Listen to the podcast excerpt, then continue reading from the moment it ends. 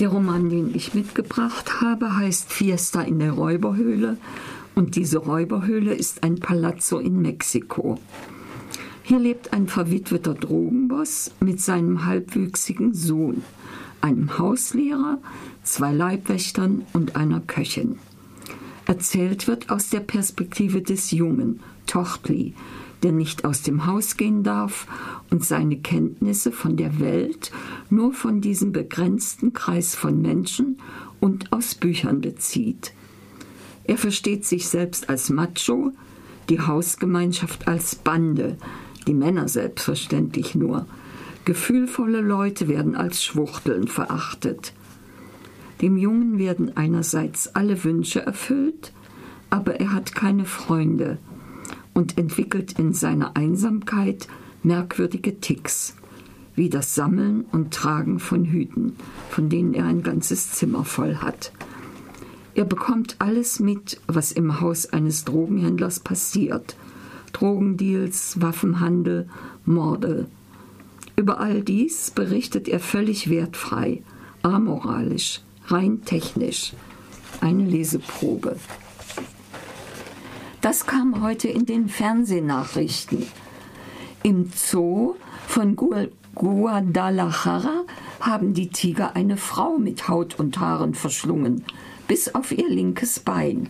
Vielleicht war das linke Bein nicht besonders schmackhaft. Oder die Tiger waren schon satt.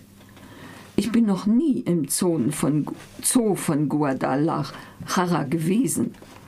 Einmal habe ich Jolkaut gebeten, mit mir dorthin zu fahren, aber er hat lieber noch mehr Tiere in den Palast geholt. Das war, als er mir den Löwen kaufte. Und dabei erzählte er etwas von einem Mann, der nicht auf einen Berg gehen konnte, und da kam der Berg zu ihm. Die aufgefressene Frau war die Zoodirektorin und hatte zwei Kinder, einen Ehemann und internationales Renommee. Ein schönes Wort, Renommee. Es hieß, er, es könnte sich um Mord oder Selbstmord handeln, weil sie sonst nie in den Tigerkäfig gegangen ist. Unsere Tiger sind nicht für Morde oder Selbstmorde zuständig. Um die Morde kümmern sich Mitzli und Chichilcoali mit Einschusslöchern. Wie wir Selbstmorde erledigen, weiß ich nicht, aber bestimmt nicht mit Tigern. Die Tiger sind nur dazu da, die Leichen zu fressen, genau wie der Löwe. Aber in erster Linie sind sie dazu da, um angeschaut zu werden. Schließlich sind es starke, wohlproportionierte Tiere, die man sich gerne anschaut. Das muss an der guten Ernährung liegen. Ich vermute, dass ich diese Dinge eigentlich gar nicht wissen sollte, weil das Geheimnisse sind, um die sich Mitzli und Chichilcoali nachts kümmern. Ich glaube, wenn es darum geht, Geheimnisse zu entdecken, bin ich doch ein bisschen frühreif. Am Ende der Reportage hat der Mann von den Nachrichten ein sehr trauriges Gesicht gemacht und der Zoodirektorin gewünscht, sie möge in Frieden ruhen. Was für ein Schwachsinn. In dem Moment war sie längst Brei in den Tigerbäuchen.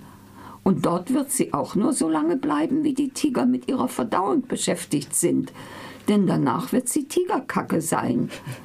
Sie möge in Frieden ruhen, was für ein Blödsinn, wo doch nicht einmal ihr linkes Bein in Frieden ruht. Ja, also mich überzeugt diese Form der Darstellung eher nicht. Über das Alter des Jungen wird nichts gesagt, aber er weiß zum Beispiel nicht, warum der Vater mit der Prostituierten, die die regelmäßig in den Palast gebracht wird, von Zeit zu Zeit im Schlafzimmer verschwindet. Andererseits sieht er Nachrichten und spielt Computerspiele. Er weiß, wie man Leute in Leichen verwandelt und wie man diese beseitigt.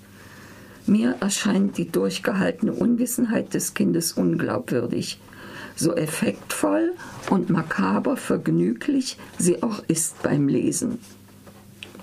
Geschmackssache, aber okay. Man erfährt indirekt viel über Drogenhandel und damit einhergehende Verbrechen. Die Wertung muss im Kopf des Lesers entstehen.